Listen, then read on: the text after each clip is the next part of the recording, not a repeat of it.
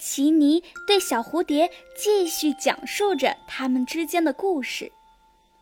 奇尼带着毛毛虫来到了咖啡屋，给他做了一个小小的咖啡特饮。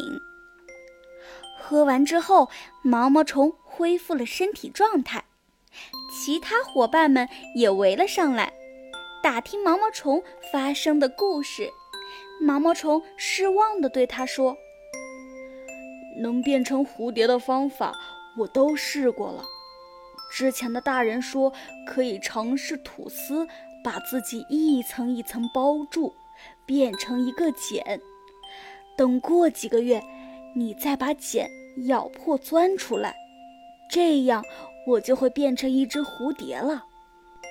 可是我无论试了几次。”还只是一只普通的毛毛虫，所以我在想，是不是我这辈子都变不成蝴蝶了？奇尼说：“别难过，我们让仙小道爷爷来看一看吧。”仙小道爷爷用着显微镜仔细地观察毛毛虫，他说：“据我的小道消息。”你应该是天生体质较弱，所以土的丝质量较差，因此才不能破茧成蝶。我这儿有一个强化药丸，你吃下去，它能够改善你的体质。于是，由于是强制改变体质。所以，成为茧之后，你需要一段很长的时间才能突破外壳，破茧成蝶。毛毛虫激动地吞下了强化药丸，迫不及待地行动了起来。它每天一直吐，一直吐，但是怎么都包不住自己。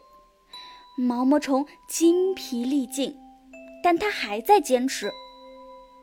他说：“我不会放弃的，我一定会成功的。”终于有一天，他学会把自己吐出来的丝一层一层把自己成功的包住，一层层包得密密麻麻。他等啊等，等到可以破茧的时候，无论怎样努力都没有办法突破。看来是药丸的副作用产生了。奇尼接到消息后，听说蝴蝶公主将在下午跟邻国的蝴蝶王子举行婚礼，犹豫了一下，奇尼还是把这个消息告诉了毛毛虫。毛毛虫说：“唉，是我配不上她，我太懦弱了，如今还被困在茧里。”奇尼用坚定的语气说道。蝴蝶仙子，你怎么可以这么说自己呢？你在我的心里是非常勇敢的、非常坚强的蝴蝶仙子。你怎么知道一切都不能改变？你怎么知道一切都来不及呢？我知道你一直很在意他。最后，我想问你一句话：你还想不想见蝴蝶公主？毛毛虫掷地有声地回答道：“想。”紧接着，奇尼带着成茧的毛毛虫去到了婚礼现场。可是，没想到的是，那个蝴蝶王子是一个非常虚伪的蝴蝶。他骗取了蝴蝶国王的信任，陷害了很多忠臣。如今被蝴蝶公主拆穿，真面目曝光。他挟持了蝴蝶公主，威胁蝴蝶国王退位。正在这千钧一发之际，毛毛虫用尽全身的力气咬破茧，哪怕是头破血流，也要拼命往外钻。钻呀钻呀，它终于钻出来了。洁白的光萦绕在它身上，它真的成为了蝴蝶仙子。它奋不顾身地冲到了蝴蝶公主的身旁，击退了虚伪的蝴蝶王子。他非常高兴地对蝴蝶公主说：“我成功了，我成功了，我不会再让你受伤了。其实，当你第一次停留在我旁边的那朵花瓣上时，当你第一次对我打招呼时，当你第一次对我微笑时，我就知道，你已经在我心里了。两只蝴蝶紧紧拥抱彼此，在空中翩翩起舞。天将降大任于斯人也，必先苦其心志，劳其筋骨，饿其体肤，空乏其身，增益其所不能。所以，毛毛虫正是蝴蝶仙子的化身。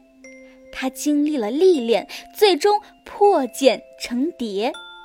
小蝴蝶感叹道：“爸爸，你好勇敢呀！”蝴蝶仙子说：“所以，这就是我跟奇尼叔叔的故事了。对了，奇尼，刚才被小月牙打断了。其实这一次提前来。”我是受人委托，有个重要的东西要给你。不过我现在不能告诉你是受谁之托，你以后自然会知道。奇尼拿着锦囊告别了蝴蝶仙子一家。蝴蝶妈妈在返程的路上，看着蝴蝶爸爸，对着小蝴蝶说：“这个故事告诉我们。”做一件事情一定要坚持到底，不能半途而废，要向理想努力奋斗。